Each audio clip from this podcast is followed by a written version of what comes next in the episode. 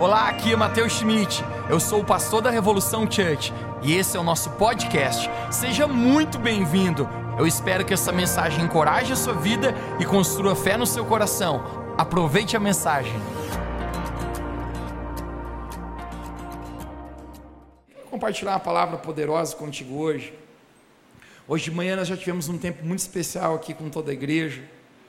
Já tivemos um tempo onde creio que a presença de Deus se manifestou e nessa noite creio novamente que Deus ele vai falar aos nossos corações. Eu quero começar lendo um texto que está em João capítulo 13, no verso 36. Você pode abrir sua Bíblia junto comigo, João capítulo 13, verso 36. Se você não trouxe a sua Bíblia, você pode acompanhar no telão, mas não marque besteira. Domingo que vem, traga a sua Bíblia, isso vai te abençoar. João capítulo 13, 36, nós vamos ler essa história. Eu vou pedir para que você coloque essa história no bolso. Nós vamos começar lendo essa história, você vai colocar no seu bolso, e no final dessa mensagem, você vai tirar essa história do bolso novamente, que nós vamos usar ela. Mas aqui, João capítulo 13, 36 diz assim: Disse Simão Pedro ao Senhor: Para onde tu vais? Respondeu Jesus: Para onde eu vou agora? Você não pode me seguir, mas depois você me seguirá. Disse Pedro: Senhor, por que eu não posso te seguir agora? Você vai num rodízio de pizzas? Você vai num lugar que eu não poderia ir? Que lugar é esse, Jesus, que eu não posso seguir agora? Por ti eu darei a minha vida. Verso 38. Respondeu Jesus: Tu, Pedro, darás a vida por mim? Em verdade, em verdade te digo que não cantará o galo hoje, enquanto você não tiver me negado por três vezes. O tema da minha mensagem nessa noite é amor recíproco. Amor recíproco. Você poderia fechar seus olhos e orar mais uma vez comigo? Querido Jesus, obrigado por essa noite. Obrigado pela oportunidade que nós temos de estar aqui na sua casa. Deus, eu oro que os próximos instantes agora teu Espírito Santo possa se mover sobre as nossas vidas. Eu oro, Espírito Santo, brote amor no nosso coração hoje por ti. Cada pessoa que veio aqui, saiu da sua casa, veio nesse lugar, desperte o amor. Apenas teu Espírito Santo pode fazer isso em nós. Então eu oro pela ação da tua palavra, a tua palavra que é poderosa para fazer e cumprir aquilo que está designado. Eu oro que possa fazer em nosso coração hoje. Você pode dizer comigo que em nome de Jesus, meu coração e minha mente estão abertos para tudo aquilo que Deus quer fazer na minha vida. Diz amém onde você está. Amém.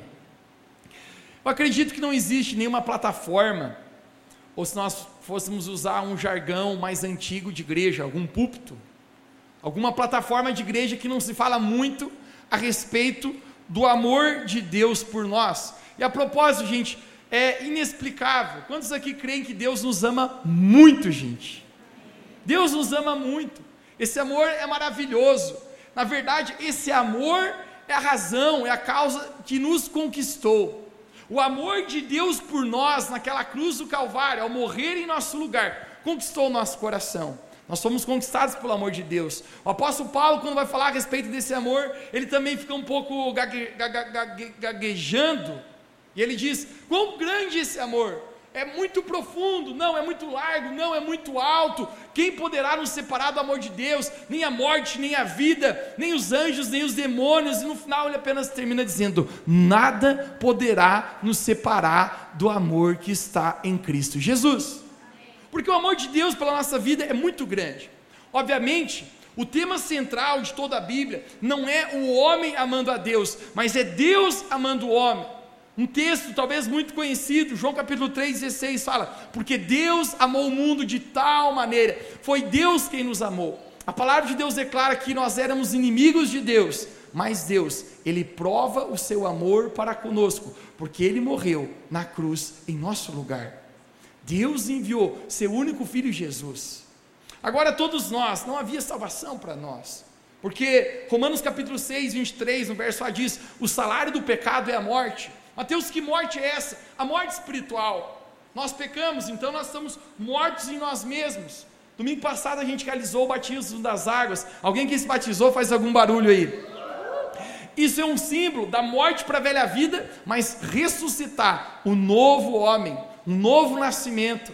Agora, se estávamos mortos em nosso pecado, a palavra de Deus nos fala, Romanos capítulo 3, 23 fala, porque todos, diga comigo bem alto, diga todos, todos pecaram. Deixe-me perguntar algo aqui: existe alguém nesse auditório que nunca pecou? Também você é mentiroso se você diz que sim.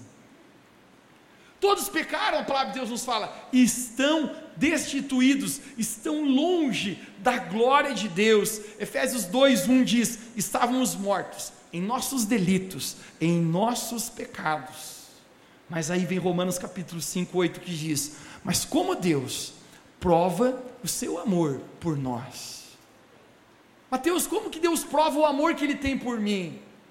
A própria Bíblia responde: porque Cristo morreu por nós quando nós ainda éramos pecadores. Nós éramos inimigos de Deus. E deixe te ver se você era aquele camarada que não gostava de igreja e dizia: Isso aqui não é para mim. não, esse negócio de, de, de, igreja não é para mim, não. Eu, não, eu, eu, eu, eu tô da vibe. A gente era inimigo de Deus. A gente até se ficava zangado quando via alguém agir de maneira correta. Mas a Bíblia fala que Deus, ele nos amou, porque Cristo, ele deu a sua vida por nós. Então, se tem algo, gente, que nós temos uma certeza, é que Deus nos ama. Alguém tem certeza? Diga amém bem alto. Deus nos ama, é inexplicável esse amor. Essa é uma convicção muito grande, gente, que todos nós sabemos. Deus nos amou e Deus nos ama. Agora, gente, nós estamos vivendo numa era tomada por uma mentalidade né, e, uma, e uma ideologia de humanismo. De humanismo. A mentalidade nesse mundo é muito enraizada a respeito do humanismo. E o que, que a, a mentalidade humanista é? Ela declara que o homem é o centro. E quando eu estou falando homem, não estou falando apenas dos homens aqui, mas das mulheres também. Mas a mentalidade humanista está declarando: o homem está no centro, e está declarando: tudo foi criado para servir o homem. Como se o homem, né, nós fôssemos usar as expressões do Reva Delis, ontem aqui, fosse o gás da Coca-Cola. Como se o nós seres humanos fosse uma última pacote, a última bolacha do pacote recheado. Como se nós fôssemos o centro. Obviamente, gente, o homem é a supremacia da criação. Aqui nessa terra, quando Deus cria todas as coisas, Deus coloca o homem num patamar maior. Eu gosto dos animaizinhos, mas os, os animaizinhos são para servir o homem. Propósito, eu creio que os cachorrinhos estarão no céu. Gosto dos cachorrinhos. Já os gatos vão para o inferno. Estou brincando, gente. Estou brincando. Não tem nada contra gatos. Mas o simples fato, sabe qual é? O homem é a supremacia da, da criação. É, é mais importante o homem do que qualquer coisa. A natureza é para servir o homem. Os animais são para servir o homem. O homem é a supremacia da criação. Talvez você seja daquele que diz: Eu sou pai de pet, mãe de pet. Né? Hashtag para você, frufru. Né?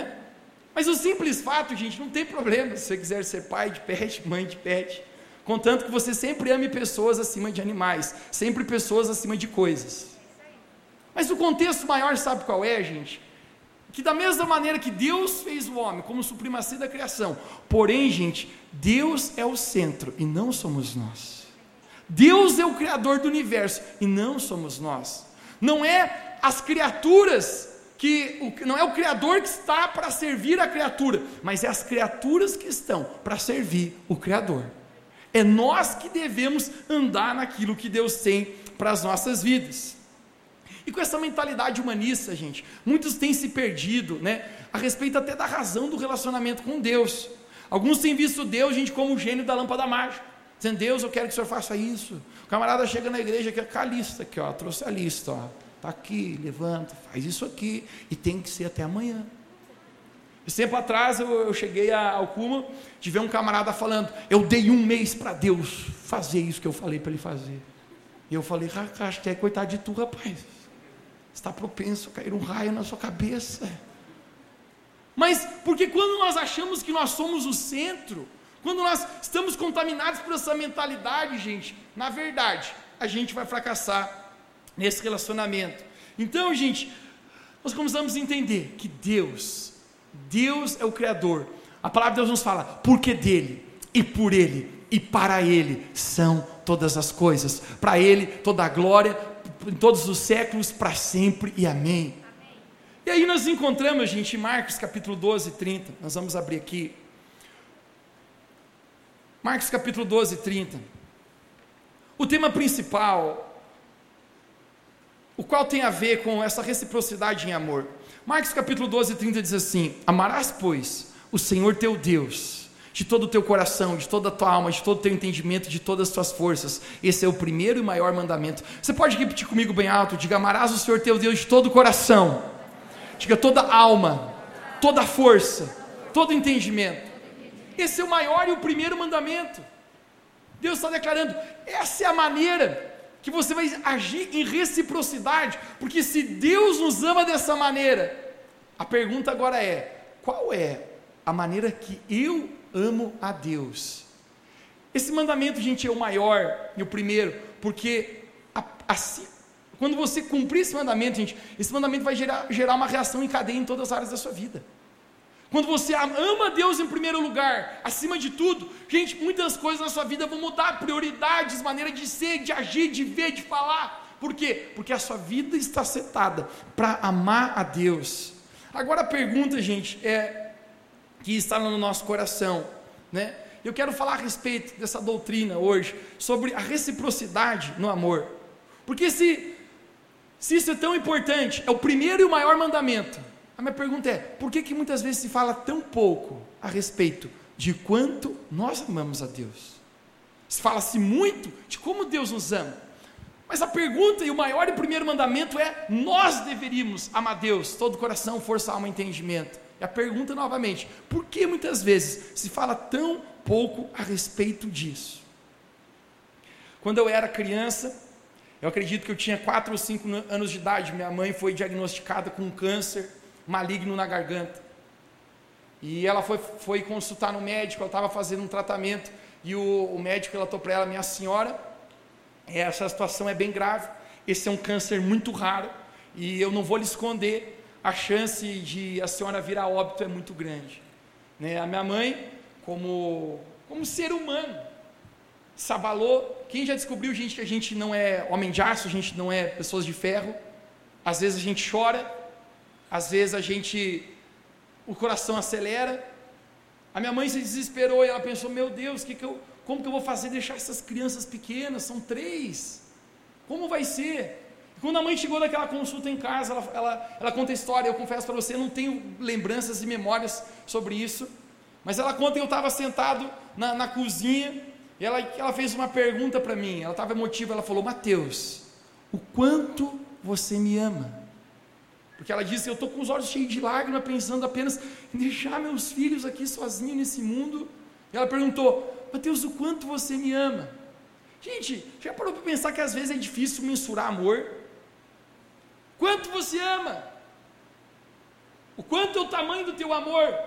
E ela perguntou: Mateus, o quanto você me ama? E eu, gente, literalmente estava olhando com cara de neném cagado. Né? Aquela cara assim, né? tentando imaginar o quanto eu amo. Aquela cara dona que o teu esposo faz quando você pergunta, tu ainda me ama, quando, da mesma maneira quando a gente se casou, ele olha para você assim, o que é que essa louca está falando? Aquela cara de neném cagado, eu estava olhando, mas a mãe conta uma história, que quando ela perguntou pela terceira vez, Mateus, o quanto você me ama? Ela falou que eu estendi meus braços assim, ó, foi glude-glude, né? Essa foi glude-glude. Essa eu mandei bem. Mas eu estendi meu bra meus braços mais que eu podia. Eu falei assim: é desse tamanho. É difícil mensurar amor. Agora, se eu fosse falar para você hoje, qual é o tamanho do seu amor por Deus? Qual é o tamanho do seu amor por Jesus? Este que foi capaz de dar a vida por amor a você. Esse que foi capaz de abrir mão de tudo para amar você. É difícil mensurar amor. Eu sempre costumo brincar que nós não temos um termômetro do amor. E glória a Deus, talvez por isso. Senão, talvez muitos relacionamentos iriam acabar aqui nessa noite. Porque imagine você colocar um termômetro nessa pessoa e você conseguir medir o tamanho do amor. Eu acho que muitos no altar do casamento iam dizer assim: sabia E principalmente acho que a sogra estaria o, o termômetro. Eu falei que ele não te amava. Mas a gente não tem um termômetro do amor. Agora deixa eu falar para você. Eu descobri na Bíblia, em João capítulo 14, 21, um verso que eu poderia chamar do termômetro do amor nosso por Deus. Eu quero mostrar para você aqui nessa noite. Em João capítulo 14, 21, nós podemos projetar aqui. Jesus ele está conversando com seus discípulos, ele está tendo uma conversa franca, e Jesus ele fala assim: Aquele que tem os meus mandamentos e os obedece, esse é o que me ama. Você pode dizer comigo, esse é o que me ama. E aquele que me ama será amado de meu Pai, e eu o amarei e me manifestarei a Ele. Jesus está dizendo: quem tem os meus mandamentos, quem tem as minhas palavras e os guarda, porque não é apenas você conhecer, mas é você praticar. Não é apenas você saber, mas é você ter atitudes em relação àquilo que você já sabe de Deus. Jesus está falando: se você me ama, você vai conhecer a minha palavra, os meus mandamentos, que a propósito são para o seu bem, são para que você tenha uma vida em abundância. E esses mandamentos que você vai trazer para o seu coração, você vai os guardar. Se você fizer isso, aqui, aqui está o teu termômetro do amor. Esse é o que me ama. Porque amor, gente, a Deus, sempre está ligado à obediência. Amor a Deus sempre está ligado a uma vida de obediência à palavra de Deus. Agora, a palavra, a palavra obediência no Novo Testamento, gente, ela é usada como a palavra santidade. Vou contar até três, você pode dizer bem alto comigo essa palavra? Um, dois, três. Santidade, gente. O que, que significa a palavra santidade? A palavra santidade vem da palavra ser santo. E obviamente a palavra ser santo significa ser separado. Você se separar de algo Mateus separar do que? Do pecado, do mundo, da impureza. Alguém que quer ser santo não significa que é uma pessoa que não peca. Não significa que é uma pessoa que não tem dificuldades. Não significa que é uma pessoa que não passa por muitas tentações. Mas significa que é uma pessoa que decidiu dentro do seu coração apenas dizer: a minha vida é para a glória de Deus. A minha vida não é para agradar a mim mesmo, mas é para agradar aquele que deu tudo em meu favor. 1 Pedro capítulo 1,16 fala, Deus falando, sede santos, porque eu sou santo. Salmo 24, 3 e 4 diz assim: Quem subirá ao monte santo do Senhor? E o próprio salmista responde: Aquele que tem mãos limpas e um coração puro. As mãos falam a respeito das nossas atitudes, as nossas escolhas, o que eu decido tocar, pegar e largar. E o coração fala a respeito de quem realmente nós somos. Jesus falou: não é o que entra no homem que contamina, mas é o que sai do homem, porque o que está no nosso coração, nós precisamos ser purificados por Deus, porque aquele que é de mãos limpas e um coração puro, esse verá Deus e habitará na sua presença. Quando eu decido ser santo, eu decido me separar desse mundo, eu me decido separar da impureza. Viver uma vida de santidade, gente, muitas vezes é aborrecer a si mesmo para agradar a Deus. É você dizer, Deus estava que nem melancia quente, louco para fazer umas coisas erradas hoje. Mas quer saber? A minha vida não é para mim mesmo. O apóstolo Paulo traduz isso em Romanos capítulo 8, 36, quando ele diz assim: como já está escrito. Por amor de ti, alguém pode dizer comigo já, por amor de ti. Lembre, tudo está relacionado sempre com amor. Por amor de ti, somos entregues à morte todos os dias. Fomos considerados como ovelhas indo ao matadouro. Uau! Quando eu era adolescente, eu fui participar de um acampamento de jovens no interior do Paraná, numa cidade chamada Pato Branco. E eu nunca me esqueço que ia ter um, um churrasco ao meio-dia, o churrasco ia ser um churrasco de carne de cordeiro. Hashtag não é a minha preferida, mas estava lá para que o, der, o que vier.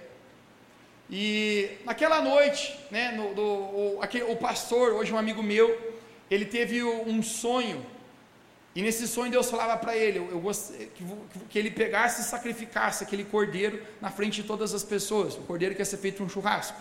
Uma atitude normal, você matar um cordeiro para fazer um churrasco. Ele falou: quem não quiser participar disso, não precisa, tá, gente? Mas eu sinto que para alguns aqui isso vai valer. E Deus falou no meu coração, Mateus, eu quero que você veja. Eu falei, Deus, não tenho medo dessas coisas. Eu tinha medo até de galinha. Estou brincando, gente, também não é tanto. Mas eu falei, Deus, mas vem esse cordeiro morrer, obviamente. Agora, uma coisa que eu nunca tinha percebido na minha vida, gente. E alguns aqui talvez tiveram essa oportunidade. Um cordeiro, uma ovelha, quando ela vai ser morta, gente, ela fica totalmente muda. Ela não se debate, ela não grita, ela não reclama. É incrível. Você já, já viu um porco sendo carneado? Não é o teu marido novamente, dona, né? Ah, eu vi ele sendo atropelado um dia. Não é isso. Um porco ele se debate, chega a ser desesperador, gente, o tanto que ele grita. Mas uma ovelha, um cordeiro, o qual a palavra de Deus fala que Jesus é o Cordeiro de Deus. Por que Jesus é o Cordeiro de Deus? Porque Jesus foi mudo para aquela cruz para morrer por nós. Jesus ele não argumentou, Jesus falou: "Cara, é preciso morrer pelos pecados do Mateus. É preciso morrer pelos pecados da humanidade. Então eu vou morrer lá com alegria." Gente, quando aquele cordeiro foi morto, aquilo aquilo foi muito forte para mim. Mas é isso que o apóstolo Paulo está declarando aqui. Nós morremos para nós mesmos. Que morte é essa, Mateus?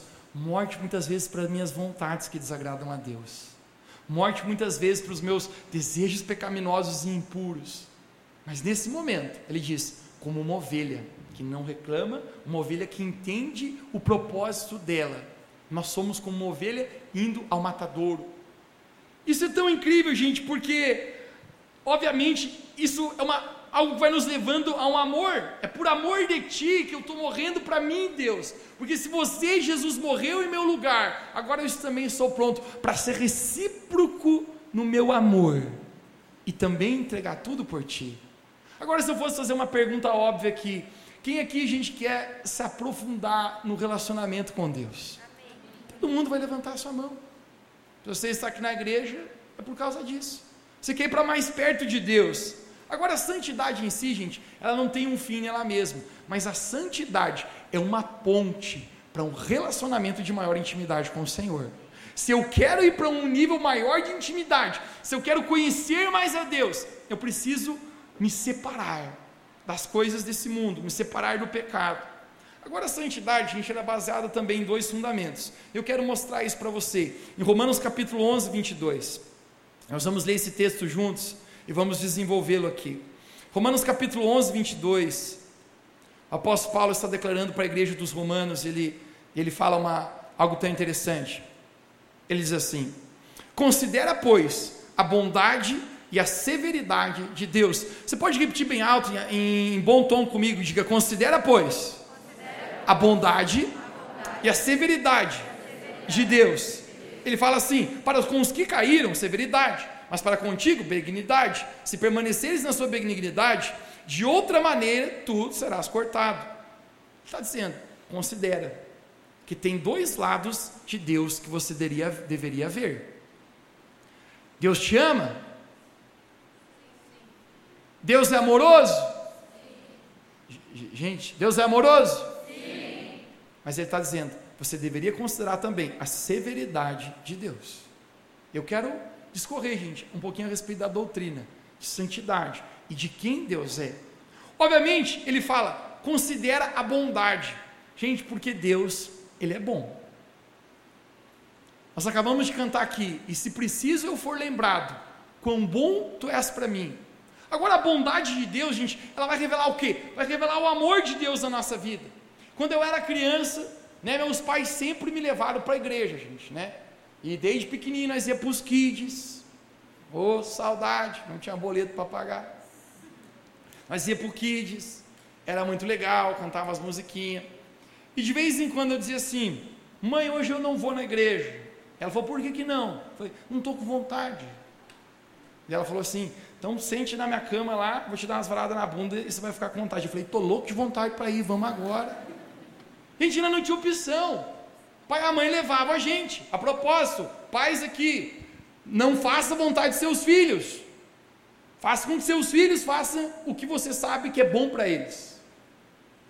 Meu pai e a mãe diziam, você vai e pronto. e se não for, vai esquentar o chinelo na tua bunda e você vai com a bunda quente. Eu dizia, não, estou feliz para ir. Agora, a gente, muitas vezes, é tão enfático sobre isso. E eu pensava, a mãe falava para mim sempre assim: Mateus, você precisa experimentar um relacionamento teu com Jesus. Não é porque eu e seu pai temos um relacionamento com Deus que você também tem. Não é porque a gente é salvo que também você é salvo. A propósito, gente, Deus não tem netos, Deus tem apenas filhos. Ai, meu pai e minha mãe são baita pessoa de Deus. Está no céu, dou a mão para eles entro junto de fininho. Deus só tem filhos. E a mãe falava, a mãe se abaixava na nossa frente e dizia: vocês precisam ter as próprias experiências de Deus. E a mãe dizia: Mateus, você quer aceitar Jesus? Você quer ter um relacionamento com Deus? Eu dizia: quais opções que eu tenho? Ele dizia: se você aceitar Jesus Cristo, a palavra de Deus fala: quem crer será salvo, quem não crer será condenado. Se você viver com Jesus, você vai para o céu. Eu falei: e se eu não crer em Jesus e não quiser o tal de Jesus? Ela falou: não tem problema, você vai para o inferno. Eu falei: vou para o céu, quero Jesus. Mas um tempo, gente, na minha vida, aquilo que era obrigação, foi trazendo dentro do meu coração, gente, amor. Porque à medida que eu ia caminhando e ouvindo sobre Deus e conhecendo a Deus, o amor foi brotando dentro da minha vida. Pense comigo, você não ama uma pessoa na primeira ou primeiras vezes que você vê ela, sim ou não? Você pode se apaixonar por essa pessoa. Você pode olhar assim, como diria meu pai, as vezes, nossa, que pão. Né? Pessoal old school aí, né? Nossa, que pãozão. Né? Você pode olhar, meu Deus, que menina maravilhosa. Você pode ter uma atração por ela. Você pode ter, né, os mais doidos, aqueles que falam paixão à primeira vista, amor, né? Você pode até ter isso, mas amor vem de profundidade em relacionamento e conhecimento, sim ou não? Você pode passar. Falava na escola de crescimento ontem. Né? Você pode ter uma atração pela pessoa à primeira vista. O camarada está aqui, o homem, né? Ele, ele olha a menina, ele, ele dá o raio-x, né? Ele escaneia a menina de baixo a cima, que nem um xerox. Não, não é? Ele olha assim, oh, meu Deus, essa era a mulher de Deus para mim. Mateus, significa que ele, que ele ama essa mulher? Não. Talvez ele teve uma atração ou achou bacana ali o esqueleto, como diz, né? Que se engana também quem acha que só o homem olha para a mulher, né? A diferença é que homem e mulher são diferentes. O, o, o homem não tem tato, né? Ele faz assim, ó. Oh, aleluia! Eita, Deus bom! Criou as mulheres e botou nessa terra, né? E a mulher não, gente, a mulher é discreta, a mulher ela está caminhando assim, ela, ela só faz o olho assim. Nessa olhadinha ela escaneou o magrão de baixo a cima. Já olhou, não, boa pinta, é um pé de chinelo. Gente, ela escaneou o cara inteiro. E na segunda, ela, ela dá duas olhinhas na segunda, ela fez assim, na segunda ela olhou assim, ela já sabe, não, esse camarada tem futuro, não, isso aí tem. Diferente. Mas não tem como você ter amor nessa primeira vista. Mas deixa eu falar para você, quando você começa a caminhar em relacionamento, diz que as pessoas que vocês são mais íntimas, a pessoa que você mais ama, é possível você ficar no mesmo lugar com ela sem conversar e você se comunicar com essa pessoa. Apenas você desfrutar de estar ali. Com Deus não é diferente. À medida que eu estava na casa de Deus, à medida que eu ouvindo a palavra de Deus, esse amor ia brotando no meu coração. Esse amor ia crescendo na minha vida, e aquilo que um dia era uma obrigação, começou a se tornar o prazer e a alegria da minha vida. Quando a bondade de Deus nos leva ao entendimento, gente, desse amor de Jesus por nós, onde o meu desejo vai crescendo. E obviamente, as minhas atitudes de obediência devem vir do meu amor. Filipenses capítulo 13, 7. O apóstolo Paulo ele traduz isso dizendo assim, cara, aquilo que um dia era lucro para mim se tornou perda. Se tornou perda porque agora o meu desejo é conhecer mais a Cristo. O meu desejo é conhecer e me aprofundar mais nesse amor.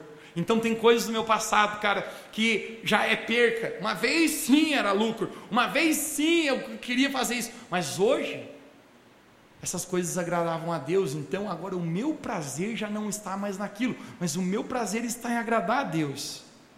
Se os nossos pecados fazem separação entre nós e Deus. Todo nosso fruto de santidade, de obediência a Deus, não é porque nós não podemos fazer algo. Esse tempo atrás eu descobri um que falava, e na igreja eu não posso fazer um monte de coisa, né? Eu falei, pode. Ah, é, Mateus? Eu achei que não podia fazer umas coisas. Pode fazer tudo que você quiser. Porque a propósito, gente, Deus que te deu o livre-arbítrio. Alguma vez, antes de você pecar, aguenta só um pouquinho para fazer o fundo do terror. Pode ficar aí já, por Alguma vez. Alguma vez Antes, antes você ia pecar e já aparecia um anjo e te algemou assim, você ah, ia pecar e não consigo. Aconteceu já com alguém aqui? Não. Sabe por quê, gente? Deus te deu livre arbítrio. Nem Deus te impede, cara, de pecar. Ou você acha que alguém vai te impedir? Um pastor, um líder, uma igreja. Não, cara. Nós temos livre-arbítrio. Você pode fazer tudo que você quiser. Mateus, então qual é a razão porque a gente deixa de fazer um monte de coisa? Sabe por quê? Porque o nosso relacionamento com Deus se torna tão mais valoroso que todas as coisas, que a gente diz: Deus não trocaria esse prazer carnal, esse prazer mundano, esse prazer de uma noite, pelo meu relacionamento de santidade com o Senhor, pela minha vida com o Senhor. O nosso amor, gente, vai levando a gente à obediência, porque Jesus acabou de falar de João capítulo 14, o termômetro do amor. Aquele que tem os meus mandamentos e os obedece, esse é aquele que me ama. ama. Diga bem alto comigo, diga ama. ama. O problema do pecado, gente, não é o que, ele, o que em si a atitude, mas é para onde ele nos leva. Quando Adão peca no jardim do Éden, a pergunta de Deus para Adão nunca foi: Adão, o que você fez? Talvez tem pessoas aqui pensando, cara, eu acho que Deus está muito zangado comigo. Eu fiz muitas coisas erradas que eu tenho vergonha. Eu acho que Deus está zangado com o que eu fiz. Deixa eu falar para você, o pecado, por mais que ofende a santidade de Deus, Deus não está zangado com você. Mas o problema do pecado, então, qual é, Mateus? Não é em si o que ele o que faz, mas é para onde ele te leva. Sabe o que, que Deus pergunta para Adão? Deus não chega no jardim do Éden e pergunta: Adão, o que você fez, seu burro? Deus nunca fala isso para Adão. Deus fala: Adão, aonde você está? Porque o pecado, a gente, faz a gente se esconder de Deus. Adão, cara, está escondido. Mas quando a gente começa a entender o amor de Deus por nós, o amor se traduz em santidade e obediência, e a minha santidade e obediência revelam o amor que eu tenho por Jesus, esse amor recíproco. Quem pode dizer amém aqui? Amém. Ele está dizendo, o apóstolo Paulo, Romanos, considere então a bondade de Deus, mas ele fala, calma aí, cara, considere outro lado, considere também a severidade de Deus. Tem um ensino, gente, muito errado hoje, circulando por coaches, por igrejas, no YouTube, tá cheio. E é os videozinhos que a galera mais gosta de compartilhar no Instagram. Mas é os videozinhos dizendo: Deus te ama do jeito que você é. Essa é uma das maiores mentiras. Deixa-me falar para você. Obviamente, cara, Deus te ama, independente do que você faz ou deixa de fazer. Isso é a verdade. Deus continua nos amando. Mas Deus nos ama tanto, gente, nos ama tanto, que Ele nos aceita como a gente está, mas Ele não vai nos deixar da maneira que nós nos encontramos. Cara, Ele vai transformar a nossa vida. A frase, se te faz feliz, faz, assinado Satanás. O apóstolo Paulo acabou de dizer, cara, eu sou, eu morro todos os dias para mim. Eu sou considerado um cordeiro que está indo para o matadouro, indo contra a minha vontade.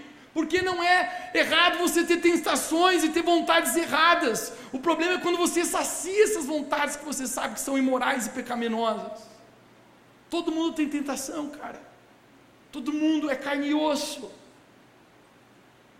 Mas o que o apóstolo Paulo está declarando aqui nesse momento é: considere a severidade de Deus porque Deus ele também é amor, mas Deus também é justo.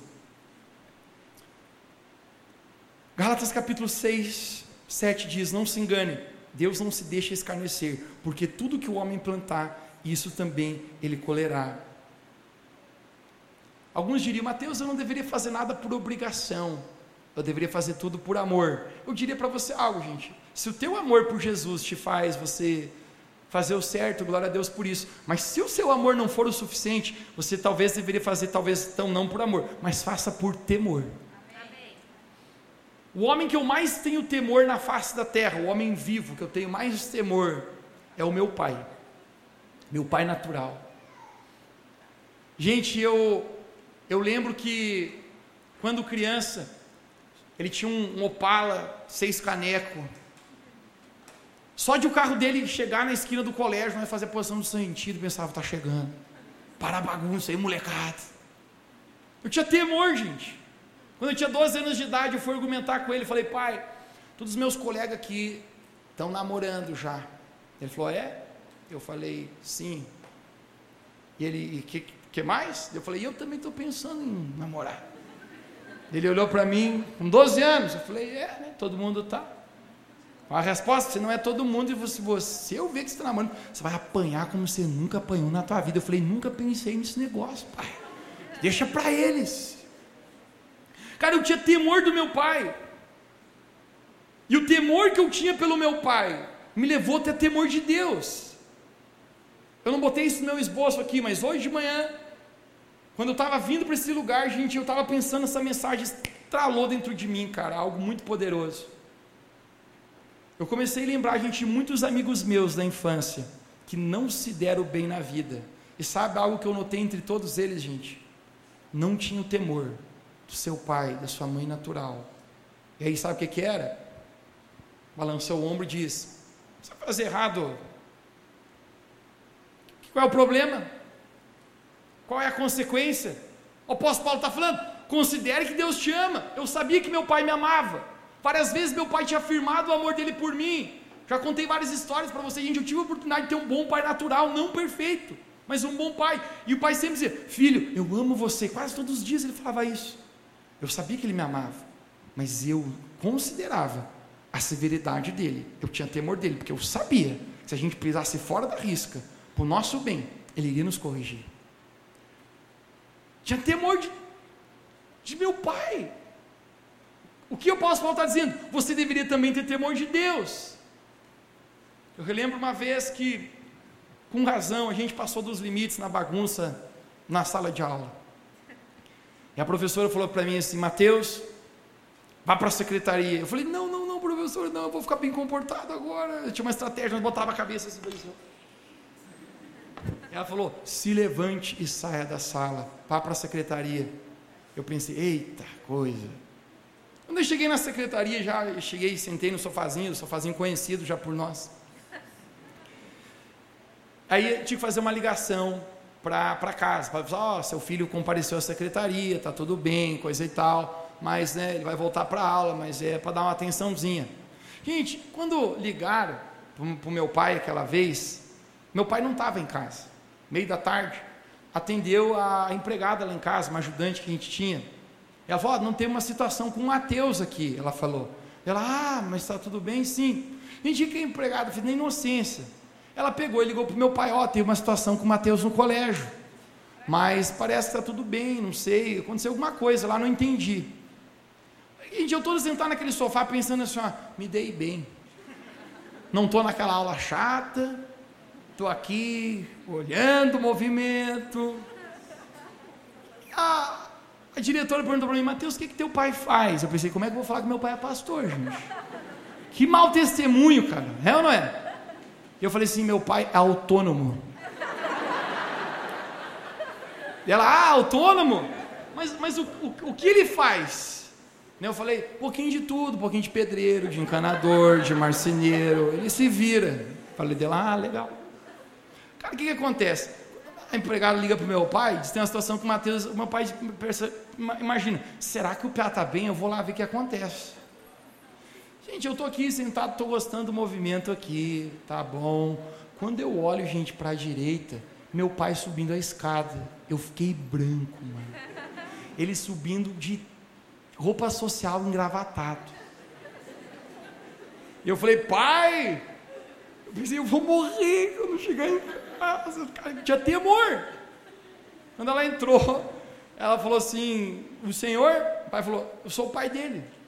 Ela falou: Ah, o senhor é o pai dele? Eu, ele sim. Ela olhou para mim e falou: Pedreiro, né? Gente, que vergonha! Três vezes. Cara, mas eu tinha um temor do meu pai. Porque eu sabia, meu pai me amava, sim ou não? Mas eu sabia da severidade dele. Gente, deixa eu falar algo para você. O couro esquentou quando eu cheguei em casa. A vara pegou, o castigo foi longe. Considere a severidade de Deus. O que o apóstolo Paulo está dizendo? Cara, se na sua vida às vezes fazer o certo não é pelo amor, considere então fazer o certo no temor, porque você será julgado sobre todas as coisas. Deus te ama, Deus nos ama. E que palavra que nos move nós entendemos, gente, a necessidade de amar de maneira recíproca ao Senhor. 2 Coríntios 7,1 diz assim: Tendo, portanto, essas promessas, amados, purifiquemo-nos a nós mesmos de toda imundícia da carne e do espírito, aperfeiçoando na santidade, no temor de Deus. Alguém diga bem alto comigo: no temor de Deus. A nossa santidade, gente é aperfeiçoada muitas vezes no temor onde a gente diz: Deus, eu temo o teu nome. A palavra de Deus fala que Deus é um pai, e ele, quem ele corrige é porque ele ama. Talvez, gente, hoje essa palavra, hoje você está sentindo de alguma maneira que te corrige. Deixa eu falar para você, é por quão amado você é por Deus Pai. Por quão amado você é por Deus Pai. O amor está ligado à santidade, a santidade à obediência, mas a pergunta então hoje vai para o quê? O quanto vale Jesus para você? O quanto vale o seu relacionamento com Deus? Deus te ama tanto, mas o quanto você ama a Deus? Tire do bolso. Quem lembra que eu falei para você tirar aquela história do bolso? Pedro está ali perante Jesus. E Jesus fala: Gente, estou indo. Para onde Jesus ia, Mateus? Jesus ia para a cruz. Jesus ia morrer pelos nossos pecados. E Pedro falou: Jesus, eu vou contigo. E Jesus fala assim: Pedro, para onde eu vou agora? Você não pode ir. Por que, Jesus? Aonde você vai? Ele falou: Agora você não pode ir. Mas vai chegar um dia que você vai, vai ir, Pedro. Pedro fala: Eu estou pronto para dar vida por ti. Agora deixa eu falar algo para você. Só pode dar vida por alguém quem ama isto acima de si próprio, sim ou não? Pedro está dizendo: Jesus, o nível do meu termômetro do amor é enorme, eu estou pronto para morrer por ti. Jesus fala: Pedro, antes que o galo cante três vezes, tu me nega três vezes, o teu amor, Pedro, ainda é pequeno, não é recíproco, Pedro. Você conhece a história? Pedro nega Jesus três vezes antes que o galo cante. O amor de Pedro não foi o suficiente, a santidade de Pedro não foi o suficiente. Jesus ele morre, ressuscita em João capítulo 21. Então Jesus vai ter um encontro com a praia, na praia com Pedro. Sabe por quê, gente? Porque mesmo que às vezes o nosso amor não é recíproco do tamanho que deveria ser, cara. Cara, Jesus continua nos amando. Jesus não se assusta com os seus pecados, com os meus pecados. O mais incrível disso tudo é que Jesus poderia ter deixado Pedro. Quer saber, Pedro? Tu me negou e não foi nenhuma e nem duas, foi três vezes. Você disse que me amava e bem no fim você chutou o balde, Pedro. Você me negou. Isso é pior do que alguém que se diz gostar. Você me disse que me amava e até me negou perante as pessoas. Mas não importa, Pedro se os seus pecados são sujos, se você fracassou, se você errou, Pedro, o meu amor por você não muda. Jesus vai até a praia se encontrar com Pedro. Sabe por quê? Porque Jesus não estava pensando no erro dele. Quão grande é o amor de Deus por nós, igreja. Que mesmo quando o nosso amor não é grande, mesmo quando nós pecamos, Jesus continua a nos amar. Jesus ele olha para Pedro e pergunta: Pedro, então vamos lá, tu me amas? Tu me amas, Pedro? Três vezes Jesus pergunta: Tu me amas, Pedro? Pedro sabe, cara, que o termômetro do amor dele mostrou o quanto amava e era muito pequeno. Era muito pequeno. E Jesus fala: Pedro, lembra que eu falei para ti? Agora você não vai por onde eu vou, porque o teu amor não consegue te levar para o lugar que você deveria ir. Mas vai ter um dia que você vai. Olhe para alguém perto de você e diga: Um dia você vai. Para onde, Mateus? Eu quero profetizar em nós como igreja agora. A gente vai, Revo Church, a esse nível de amor, acima de todas as coisas por Deus. Jesus olha para Pedro, eu encerro a mensagem falando nisso. Jesus fala: Pedro, quando tu eras mais moço, você guiava o seu próprio caminho, mas vai chegar um, um dia que você vai ser velho. Eu não acredito que Jesus estava falando de uma idade cronológica, mas acredito que Jesus estava falando a respeito de um nível de maturidade de amor. Pedro, teu amor ainda era novinho, pequenininho, mas vai chegar um dia que esse amor, Pedro, vai se tornar grande. E aí sim, Pedro, você vai para o lugar aonde eu estava indo, que eu te falei que um dia você iria. Jesus fala: você vai estender os seus braços, outro vai te cingir. Pedro, hã? Não estou entendendo. Jesus estava falando, gente, a maneira como um dia Pedro, sim, seria martirizado e morreria por Jesus, entregando a sua vida ao Senhor. Isso você não vai encontrar na Bíblia, mas um historiador chamado Flávio José acredita e conta relatos que 53 anos depois de Jesus morrer naquela cruz, Pedro foi capturado pelo imperador Nero, um homem que estava botando fogo em cristãos, botando cristãos que professavam a fé em Jesus Cristo para lutar com feras no Coliseu. Pedro é capturado e ele diz: negue a Jesus, senão você vai morrer. Pedro diz: meu amor cresceu, a santidade cresceu. Uma vez era pequeno, eu cheguei a negar ele três vezes, Nero. Mas não mais. Eu estou pronto para morrer por Jesus. Vai me crucificar? Não vai negar? Não vou. Vai ser crucificado? Não, mas calma aí então, imperador Nero. Tem como pôr minha cruz de cabeça para baixo, porque eu não sou digno de morrer como ele morreu por mim. Eu preciso servir o meu Senhor. Eu preciso que o meu amor seja recíproco a Ele. Gente, eu creio que Jesus hoje Ele quer despertar o amor na nossa vida. Se você está aqui hoje, você sente o termômetro do amor na sua vida, você diz, Mateus, está tá tão pequenininho. Hoje Deus está te aproximando para perto. Eu creio que nesse lugar o Espírito Santo agora quer colocar, plantar amor no seu coração por Ele. Agora mesmo o Espírito Santo vai despertar amor em você. Você pode fechar os seus olhos onde você está, apenas abrir suas mãos como um sinal de coração aberto.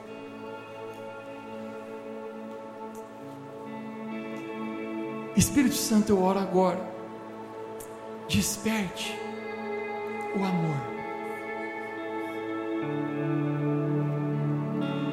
Desperte o amor.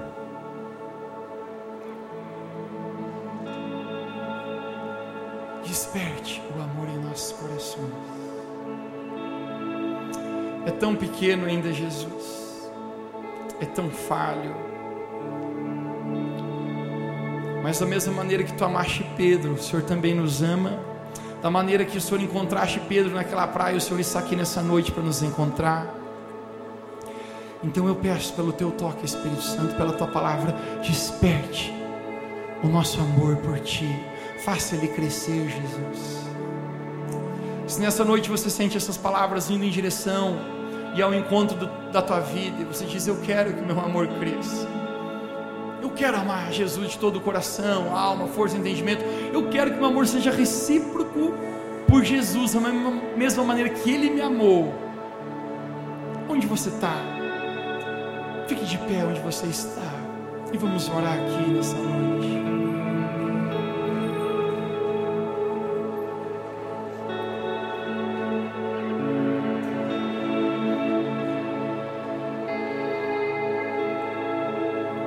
Olhos fechados. Jesus, eu quero te agradecer por essa noite, pela tua palavra. Obrigado, Espírito Santo, pelo teu agir nesse lugar. Obrigado, Deus, porque nós podemos sentir a tua presença aqui, o Senhor falando a cada um que está aqui, Jesus. Pai, agora mesmo nós declaramos que o nosso coração se volta a Ti. Agora mesmo nós declaramos que o nosso coração se volta na Tua presença. Nós declaramos que nós somos Teus, Jesus. Onde você está, você pode entregar a sua vida para Jesus. Dizer, Jesus, eu quero te amar mais. Com as suas próprias palavras aí, fale baixinho para Jesus. Diga, Jesus, eu quero te amar mais. Eu sei, gente, que essa palavra hoje não está caindo ao chão aqui, mas está entrando no teu coração.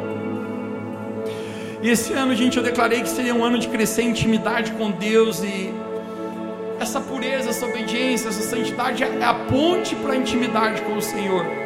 E eu sinto que Jesus está nos chamando hoje. Ele está nos chamando para perto. Jesus, eu quero te agradecer por cada pessoa, Deus, aqui, que está aqui nesse auditório, que está aqui nesse lugar. Obrigado, Deus, pela tua presença. Obrigado porque o Senhor está falando com cada um hoje. Nós queremos te agradecer, Pai, pela tua palavra e o quanto o Senhor nos ama. Mas nossa oração hoje leva o nosso amor a crescer, assim como com Pedro, o amor dele cresceu, que o nosso amor por ti também possa crescer, Jesus, em te honrar, em ser santo, em te obedecer, em guardar a tua palavra, Pai. Pai, essa é a nossa oração hoje. Nós te pedimos, obrigado Espírito Santo, porque hoje tu estás aqui, fazendo uma obra em nossas vidas. Cada um de nós, nós vamos sair desse lugar nessa noite. E eu declaro que não sairemos as mesmas pessoas que entramos, mas vamos sair daqui, Deus, cheio de um novo amor, cheio de uma nova decisão de te honrar, de te obedecer, de ouvir a tua palavra, guardar e praticar. Essa é a nossa palavra hoje.